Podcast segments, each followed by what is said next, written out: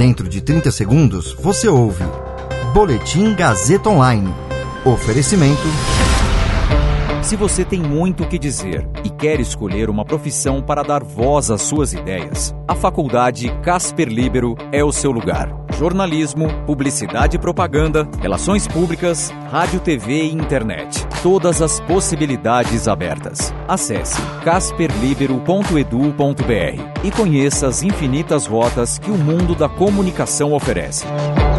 Comunicação é mais do que uma escolha, é um modo de existir. Agora você fica bem informado e atualizado. Está no ar o Boletim Gazeta Online. Bolsonaro inclui Correios em plano de privatizações. Venda de quase 70 bilhões de dólares em reservas no governo Bolsonaro não impede disparada do dólar. Você ouve mais um Boletim Gazeta Online agora comigo, Caio Melo. O presidente Bolsonaro assinou ontem um decreto que foi publicado no Diário Oficial da União hoje, em que inclui os Correios no PND, o Programa Nacional de Desestatização.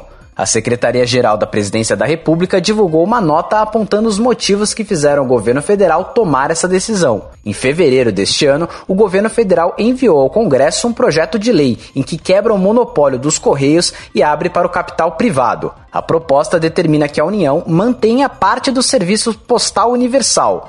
Estariam inclusos encomendas simples, cartas e telegramas. O motivo, segundo o governo, é que a Constituição obriga a União a ter serviço postal e correio aéreo nacional. Já em março, foi a vez do Ministério da Economia publicar uma resolução recomendando a privatização dos Correios, Eletrobras e da empresa Brasil de Comunicação. A privatização dos Correios ainda depende da aprovação de um projeto de lei de autoria do Executivo, que permite à iniciativa privada prestar serviços que hoje apenas os Correios podem operar.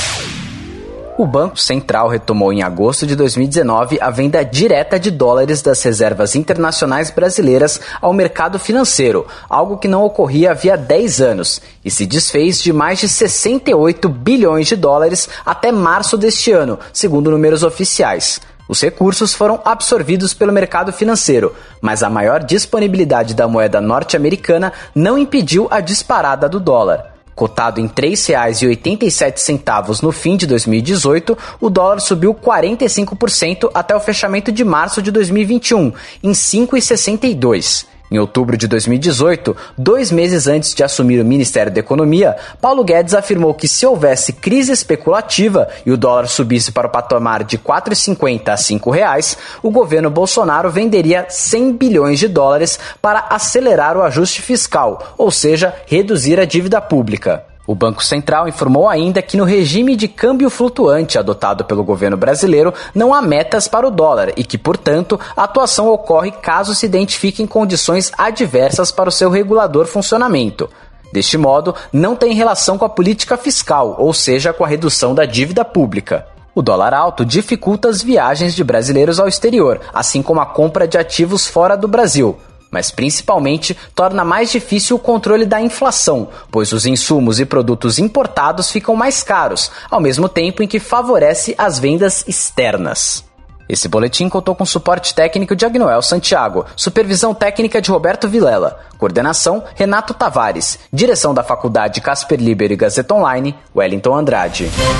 Você ouviu Boletim Gazeta Online. Para saber mais, acesse radiogazetaonline.com.br